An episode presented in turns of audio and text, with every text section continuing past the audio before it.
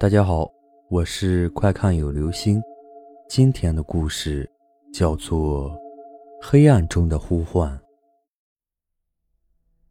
一般在农村，到了晚上，四处都是漆黑一片，尤其是在冬天的晚上，又冷又黑，压根儿就没有人会在这么寒冷又黑的晚上出门，除非是特殊的人群，在特殊的时候。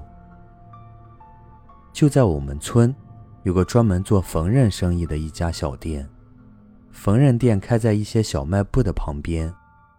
这家店铺的老板是个三十来岁的女人，她的老公在外打工，女儿温红在镇上读书。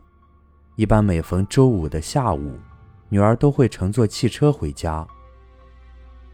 时间还是像往常一样，温红收拾好写作业要用的书本和换洗的衣服。高高兴兴地回了家。晚饭过后，温红和妈妈窝在暖和的被子里看电视。就在晚上大约九点左右，温红仿佛听见有人在叫她。由于声音不是很清楚，她不确定是谁在叫她，她就转过头问：“妈，你听见有人在叫我没？”妈妈回答道：“大半夜的，谁叫你啊？你听错了吧？”这时，原本疑惑不解的温红，又再一次听到大门外边的院子里，有个声音在叫她的名字：“温红，温红，温红，温红。”真的很奇怪，为啥自己听得见，妈妈却一点也听不见呢？回到学校后的温红也没有休息好，脑海时不时都浮现这个声音，气氛很是诡异。好不容易又盼来周五，原本该高兴可以回家了，但是一想起那个诡异的声音，温红的心还是忐忑不安的。又到了晚上九点左右，那个诡异的声音再次响起，温红开始害怕起来，大喊道：“妈妈，真的有人在叫我！哪有什么人啊？我一点声音都没有听到。”在妈妈的呵斥下。温红不安的睡着了。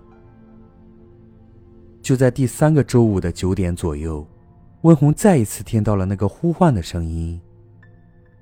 这次把她吓哭了，因为声音从原本的庭院中换到了大门外面。就这样一门之隔，温红哭泣的摇晃着妈妈的手臂。这时，之前一直听不到这个声音的母亲，也听见了这个凄厉的声音，呼喊着女儿的名字。温红被母亲抱在怀里，两个人就这样紧紧地抱在一起，生怕这个恐怖的声音会破门而入。温红跟母亲沉寂在这恐怖的氛围里，时间终于熬到了早上，声音也随着几声鸡啼消失了。温红的妈妈找来了一个擅长处理这种奇怪现象的人士，那个人告诉她。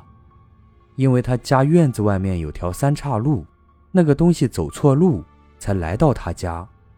好在他叫温红的时候没有答应，要是应了，他就会带走温红，后果就不堪设想了。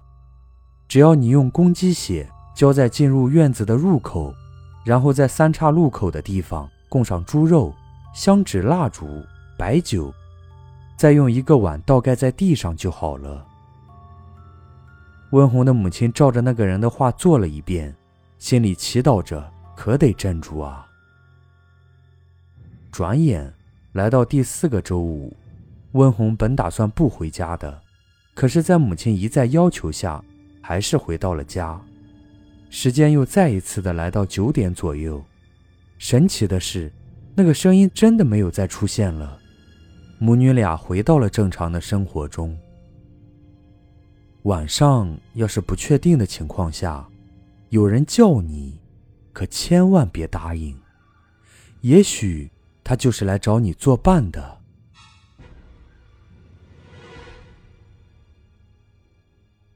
好了，这就是今天的故事，《黑暗中的呼唤》。